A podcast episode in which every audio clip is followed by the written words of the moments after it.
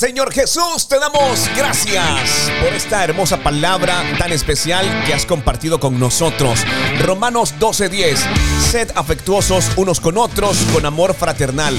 Recuerda que cuando el Señor se refiere a fraternal es como hermanos. Sea afectuoso uno con otro con amor de hermano, de hermandad. Con tu vecino, con tu amigo, con el que no es tu amigo con tu compañero de trabajo o incluso con tu jefe. Bueno, esto es lo que dice el Señor y debemos cumplirlo. Sed afectuosos unos con otros con amor fraternal, con honra, daos preferencia unos a otros.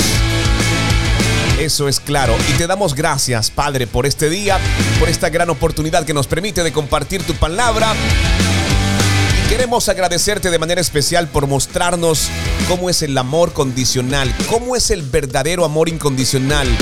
Es porque nos amas profundamente, que nos pides amar profundamente a los demás. Ayúdanos en esto. A veces nos cuesta, nos duele y nos sentimos impotentes para hacerlo. Muéstranos de alguna manera cómo podemos amar a los demás de la forma como tú nos has amado a nosotros. Quiero que traigas a nuestra mente, a nuestro corazón, estrategias para poder honrar a otras personas. Ayúdanos a hacerlo.